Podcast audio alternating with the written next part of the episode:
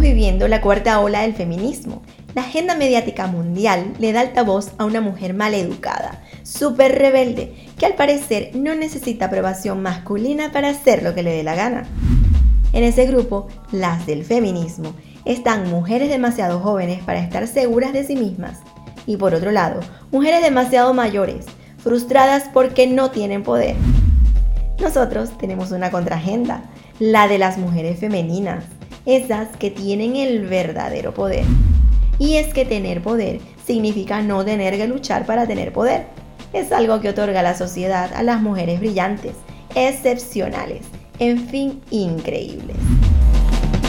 En las próximas entregas analizaremos 7 situaciones en las que las mujeres increíbles deben sacar sus superhabilidades para ser realmente poderosas y no contaminarse de extremismos mediáticos.